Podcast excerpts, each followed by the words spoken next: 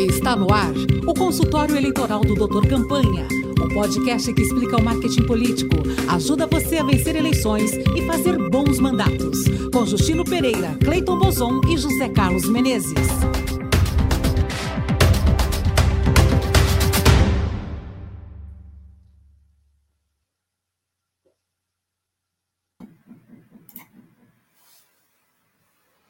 Olá, seja bem-vinda, seja bem-vindo a mais um episódio do Consultório Eleitoral do Doutor Campanha, episódio 55, quinta temporada, o programa que estreia sempre nas sextas-feiras aqui na Rádio Brasil Atual, a rádio que mostra o que as outras não mostram, e que na sequência vai para o Spotify e para o YouTube.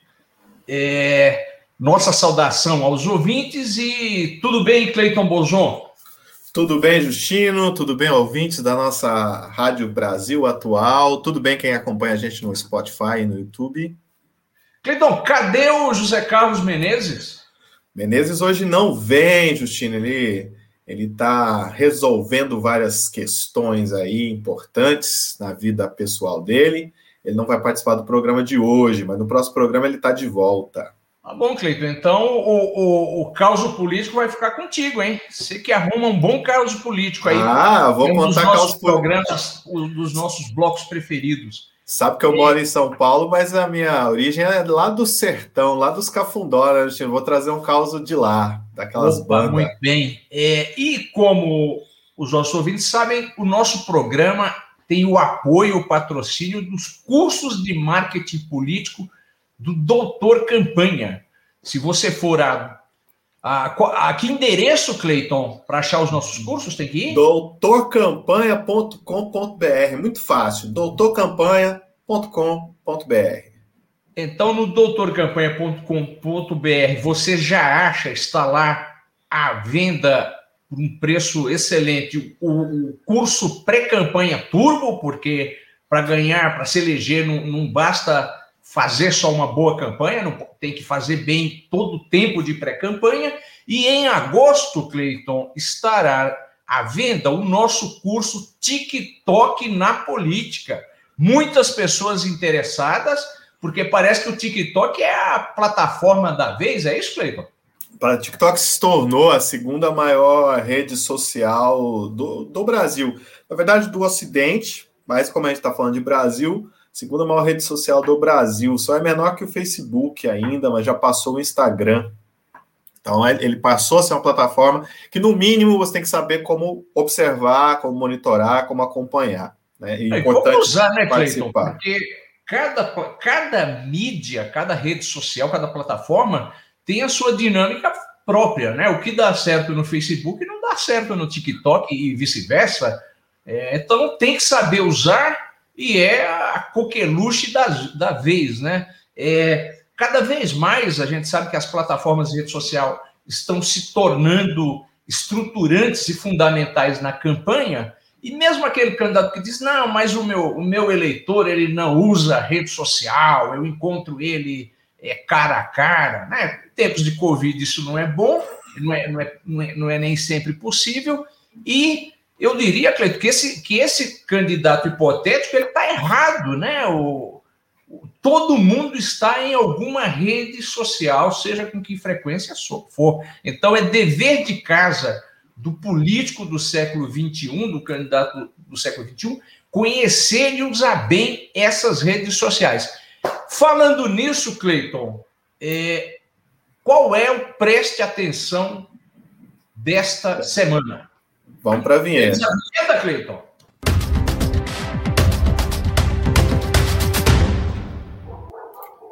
Preste atenção dessa semana.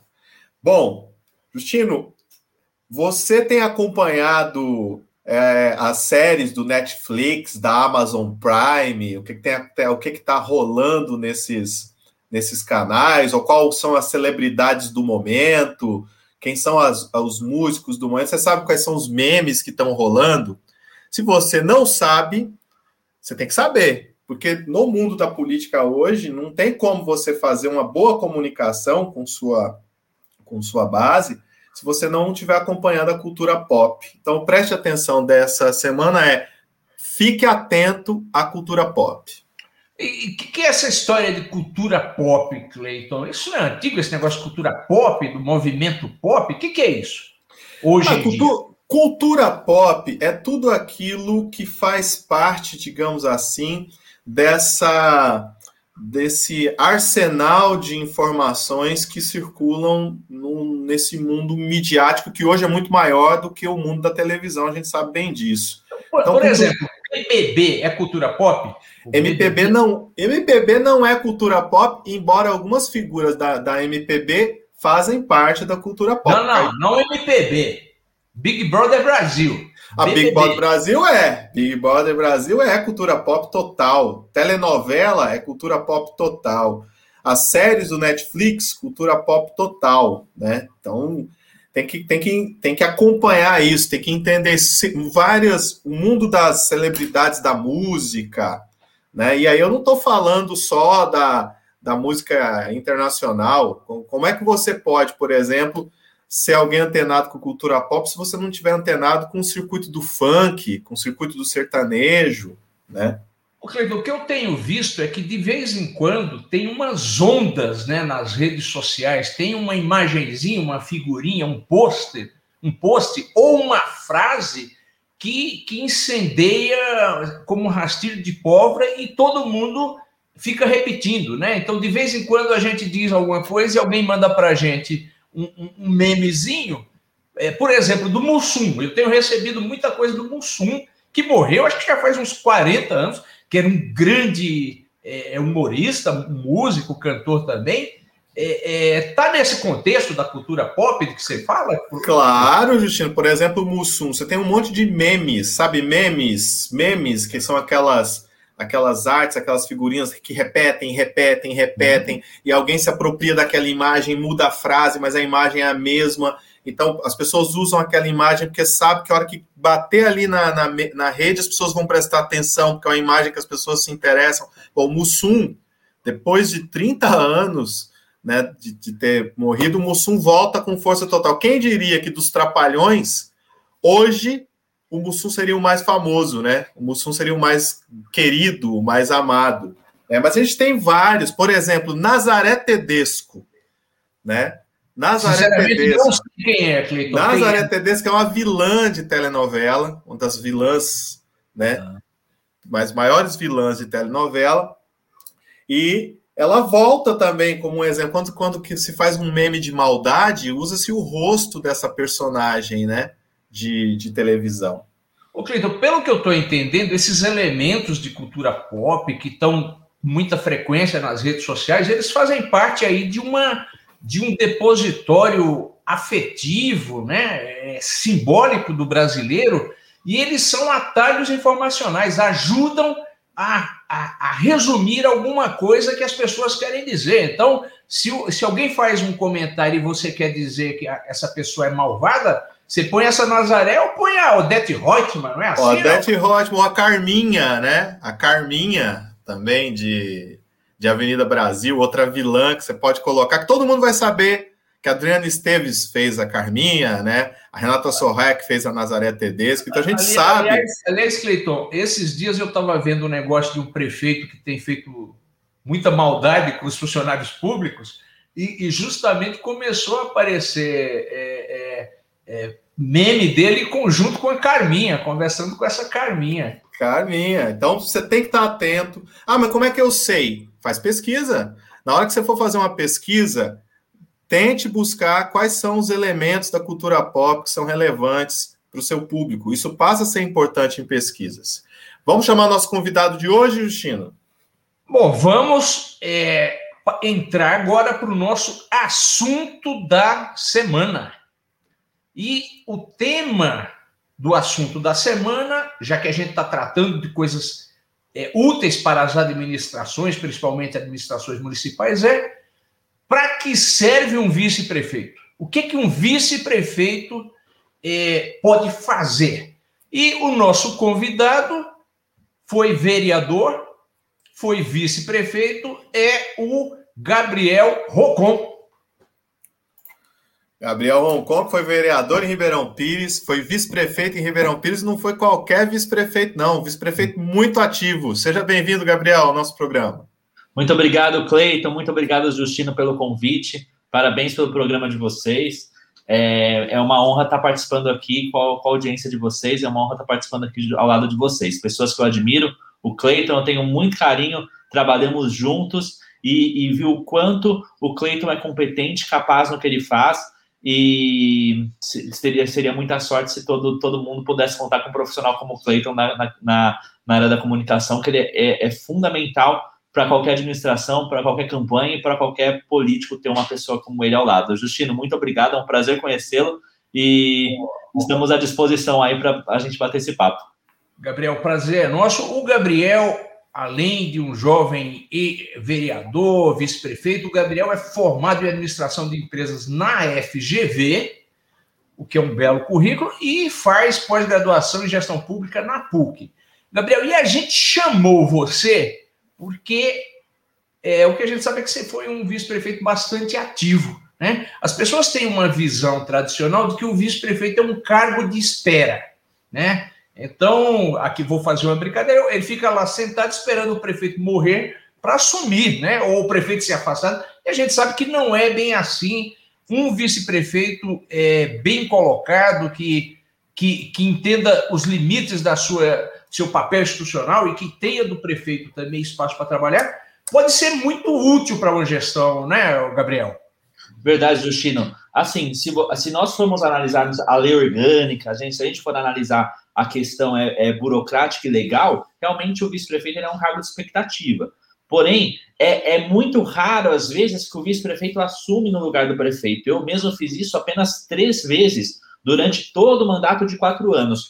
É, quando o prefeito se ausenta, quando o prefeito dá férias. Porém, a gente, hoje a gente tem visto muitos cenários, com, com essa judicialização da política, a gente tem visto muitos cenários no qual o vice-prefeito tem assumido aí diversas prefeituras, diversos mandatos aí, dando continuidade ao trabalho do prefeito. Mas, é, para mim, sempre foi um quebra-cabeça é, ver a melhor forma que o, o vice-prefeito, como vice-prefeito mesmo, não como secretário, como vice-prefeito, atuar é, em prol da população e ajudando a administração pública, ajudando o prefeito, sempre tomando muito cuidado para não é, se destacar mais que o prefeito, para não dar um tom de oposição ao governo do prefeito. É, é, é muito é, é, é, muito criterioso e é, é, um, é uma linha muito tênue essa questão do vice-prefeito trabalhar bastante. O, o Gabriel, Gabriel a impressão que eu tenho é que um, um prefeito esperto, né, bem entrosado com seu vice-prefeito, pode delegar ao vice-prefeito tarefas de, de, de, de apoiamento institucional, político, administrativo, para coisas que ele no dia a dia acaba não podendo fazer porque ele está ultratarefado com a burocracia administrativa, com o direito administrativo, que é muito importante, né? A papelada bem assinada ou mal assinada pode decidir o destino de uma gestão, é, seja na aprovação de contas ou não. E o, o vice-prefeito ele tem uma liberdade de voo por não ter papéis assim é, muito bem definidos que fazem com que ele pode ampliar assim, a presença do, do mandato, né, da, daquela chapa eleita em, em, em, em, segmentos da administração, né, Gabriel? Não sei se isso acontecia com você quando você era vice-prefeito. Comigo, comigo, aconteceu muito, Justino. Eu é, sempre por, por, por ter sido vereador, eu fui o, o, segundo vereador mais votado aqui, talvez um dos vereadores mais jovens do ABC, eu sempre fiquei muito perto da população. Então as pessoas me chamavam para visitar o BS, para visitar é, é, a UPA, eu ia na UPA bastante de madrugada, junto com a, com a secretária. Assim, quando existe uma relação muito próxima, uma relação boa com o prefeito, é um trabalho muito bacana que o, que o vice-prefeito consegue desenvolver, porque isso exige também muito respeito dos secretários. Se os secretários estiverem empenhados em respeitar o vice-prefeito, em atuar ao lado do vice-prefeito, o vice-prefeito acaba sendo o prefeito da rua para é, representar o prefeito nas ações da prefeitura, porque o prefeito, às vezes, normalmente tem muita ação burocrática para resolver, muita, muito papel para assinar e, e, questões administrativas. Então, o vice-prefeito, quando dá, é dada essa liberdade para ele, ele tem essa função aí de ir para a rua, de conversar ao lado dos secretários, para os secretários ajudarem ele a resolver as situações. Mas o que a gente vê hoje em dia é uma situação de que na campanha o vice-prefeito e o prefeito são de lados opostos, e eles são obrigados a se juntar por, por questão partidária, por questão de pesquisa, por questão de, é, às vezes, eliminar um adversário ou outro, e a gente vê prefeito e vice-prefeito brigando muito durante o mandato.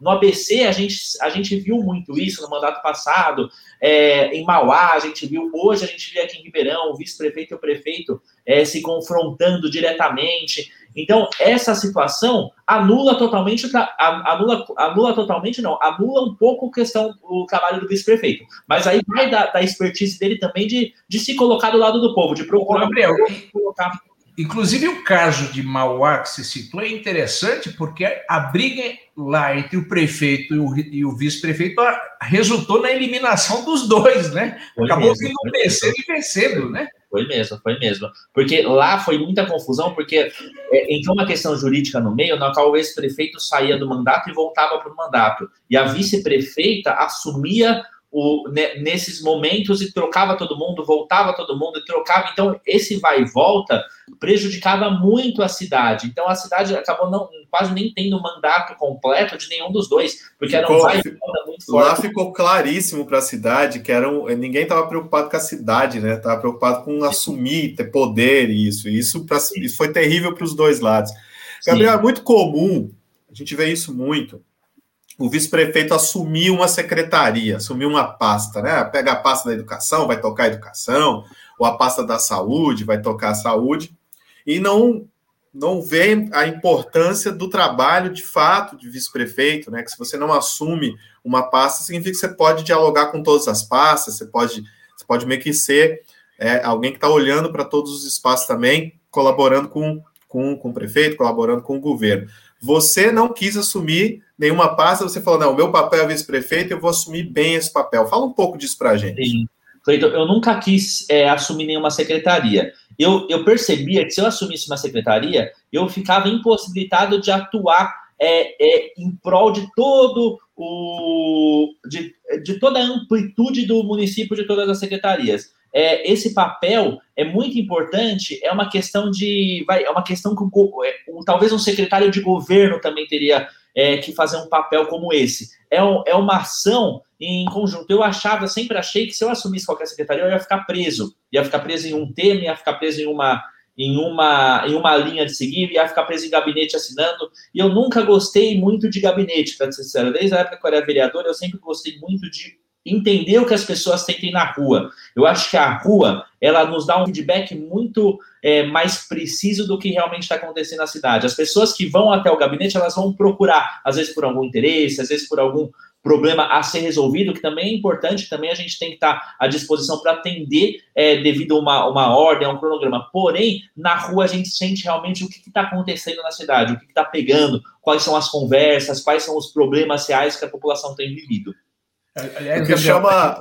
a gente já viu, Cleiton, é, vários prefeitos que no início de mandato, pela demanda de papelada, que é normal, a, de estruturação do, do, dos planos do governo, é, os prefeitos acabarem presos dentro do gabinete, isso vai gerando um afastamento, uma desconexão dele com a população, e quando ele tenta voltar a conversar nas, com as pessoas, é, mesmo que ele tenha todas as razões para ter ficado dentro do gabinete, o que ele ouve bastante é dizer: olha, você está voltando aqui porque já tem uma eleição aí pela frente. E às é. vezes não é, mas o, o prefeito não tomou cuidado, foi, foi engolido pela burocracia e, e, de fato acaba tendo esse estranhamento com o povo. Então é, é, é muito importante que o, que o prefeito e os bons prefeitos sabem disso, né? Saibam dosar as duas coisas e também saibam quando ele não, quando o prefeito não está na rua no dia a dia, é, ter um nome dele e o nome natural é o vice-prefeito dizendo, olha, eu estou aqui representando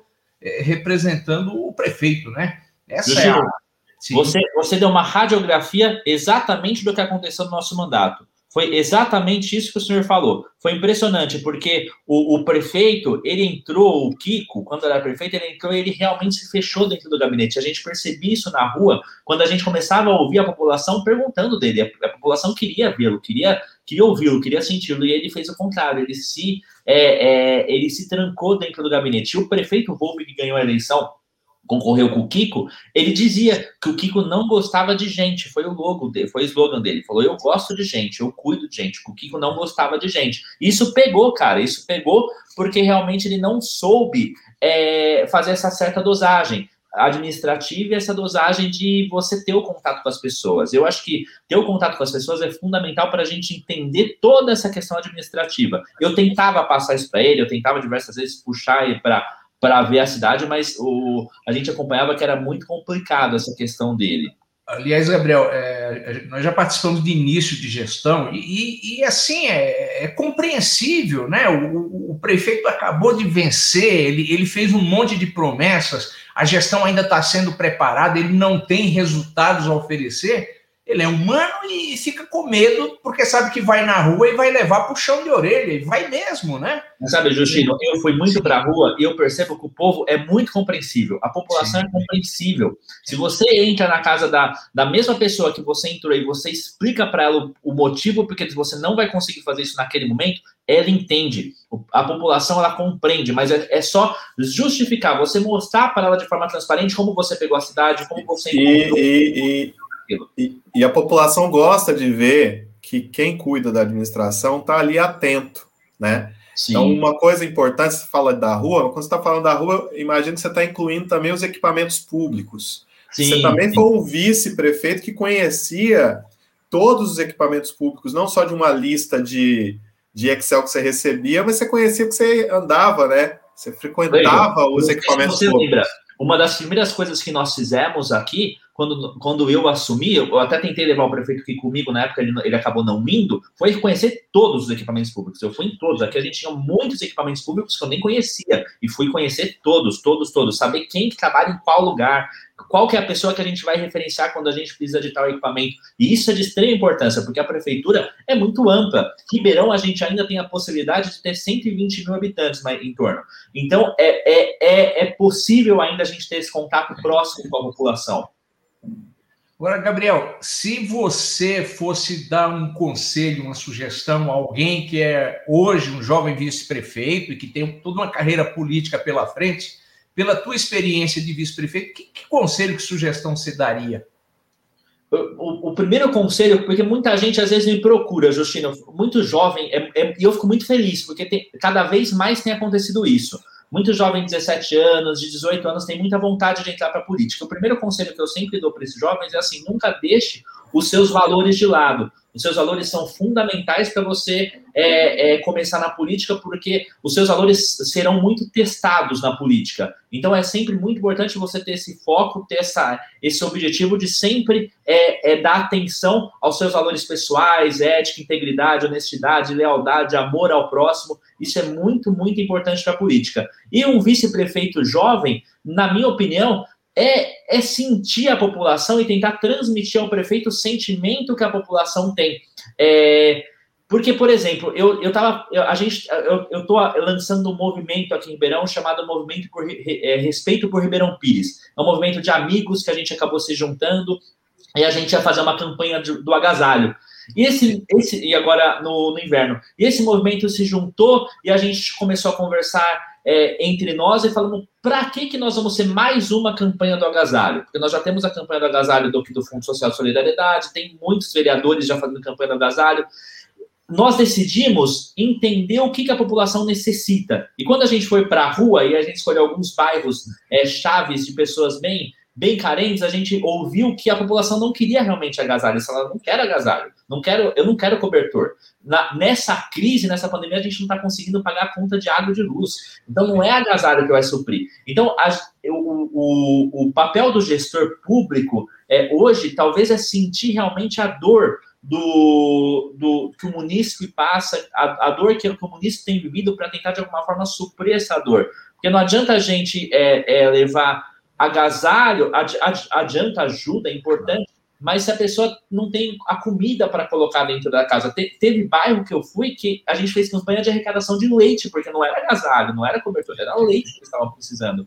Então, é, esse papel, se o vice-prefeito levar é, a, a, sério e em consideração, um papel de representar, um papel de representar o prefeito, de ouvir a população e levar ao prefeito, porque dessa forma ele não vai se sobrepor ao prefeito, vai tomar decisão em conjunto com ele vai atuar é, em prol da população e da cidade.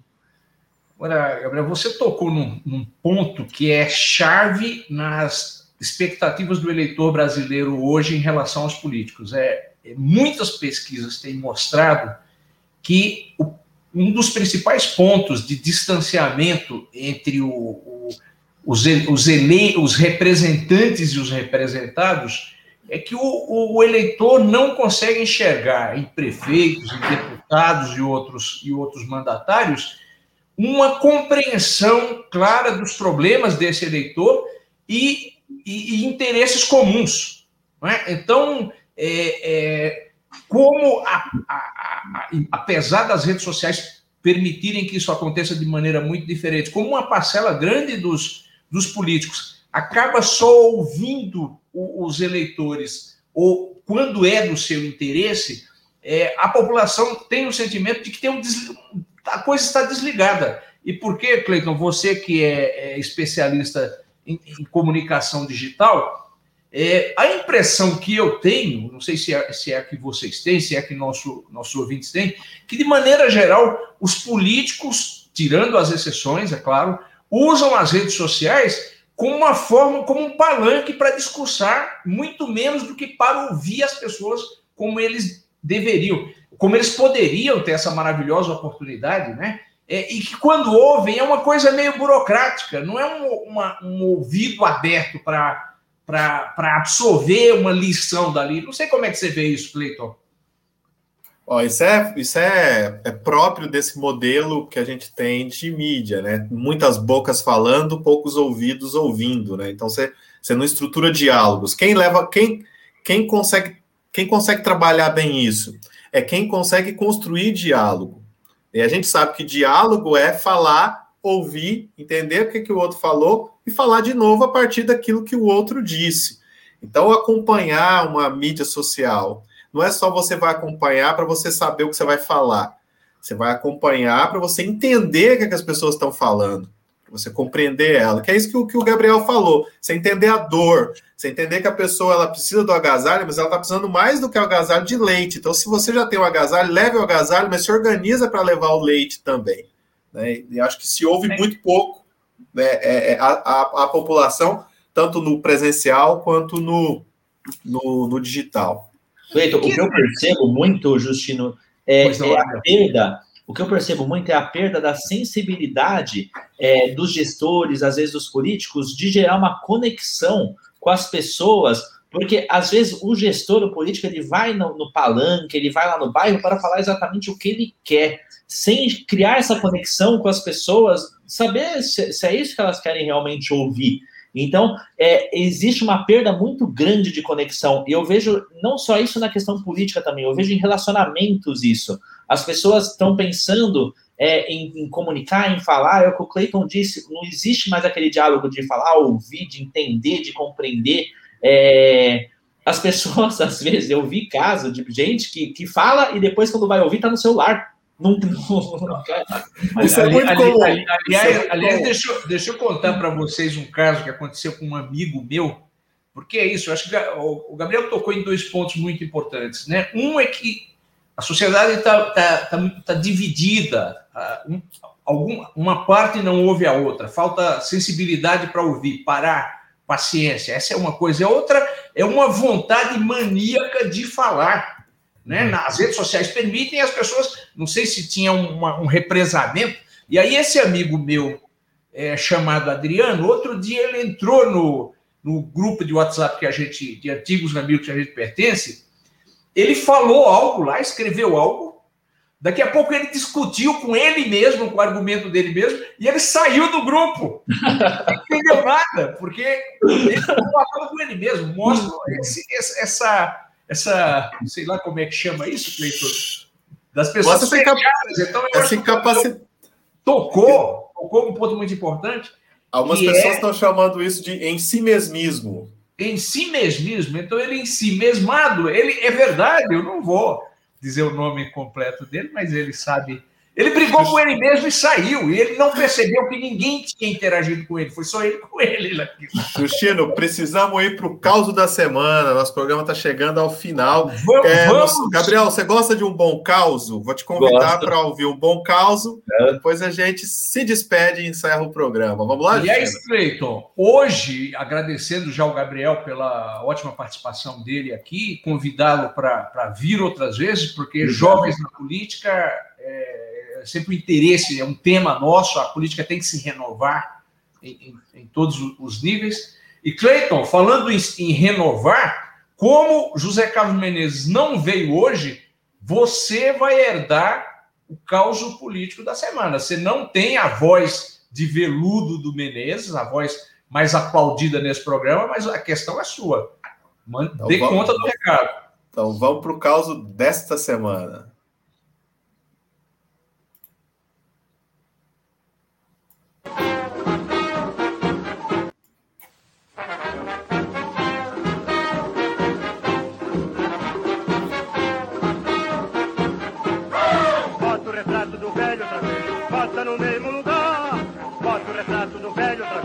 Bota no mesmo lugar. O sorriso do velhinho faz a gente trabalhar. O sorriso do velhinho faz a gente trabalhar. Oh! Bota o retrato do velho outra vez, bota no mesmo lugar. Ó, Justino, vou trazer um caos lá do Tocantins, lá do, do antigo Centro-Oeste, né? Tocantins era Goiás, era tudo Centro-Oeste. Goiás, eu, eu, eu, nasci em Goiás, né? nasci em Goiânia mora em São Paulo há muitos anos, mas assim Goiânia. Tocantins era parte de Goiás, teve a separação em 87, né? Teve a separação. Quem se tornou governador foi Siqueira Campos, que, aliás, pessoa muito influente durante muitos anos, Tocantins, pessoa, né, um político assim, ali da região muito forte. E aí foi criada uma cidade, uma nova capital, que era Palmas. E quem não conhece Palmas, eu recomendo conhecer Palmas, porque Palmas é uma é uma instalação, é mais que uma cidade. No centro de Palmas foi feito o Palácio dos Girassóis, que é um quase um monumento, e esse palácio está numa praça gigantesca chamada Praça dos Girassóis, que tem é, obras de arte na praça, tem monumentos, é, um, é um, um evento a praça. E num determinado ponto da praça, quando foi ter a inauguração da praça, tem um marco que está escrito é, Palmas, Centro Geodésico da Terra. Né? Então, se inaugurou, então tem, tem uma, uma, uma um, que se atribui a Siqueira Campos, é que os, os jornalistas falam, mas, mas Siqueira, governador Siqueira, Palmas é mesmo o centro da Terra? Aí o Siqueira respondeu, a Terra não é redonda? É, então o centro é de quem chegar primeiro. Em qualquer lugar é o centro da Terra. Certíssimo. Certíssimo. Você está aprovado, tá? Aprovado. Ah, obrigado, obrigado. Contador de caos nosso. Gabriel. Bem, nós vamos encerrando o nosso programa. Obrigado mais uma vez, Gabriel Roncon. Obrigado, ouvintes. E é isso aí, Cleiton Bozon. Até mais. Obrigado, Gabriel. Obrigado, ouvintes. Tchau, gente. Obrigado, Cleiton. Obrigado, Justino. Prazer. Este foi o consultório eleitoral do Doutor Campanha, o podcast que explica o marketing político, ajuda você a vencer eleições e fazer bons mandatos. Com Justino Pereira, Cleiton Bozon e José Carlos Menezes. Para ouvir de novo, vá ao Spotify e digite Doutor Campanha.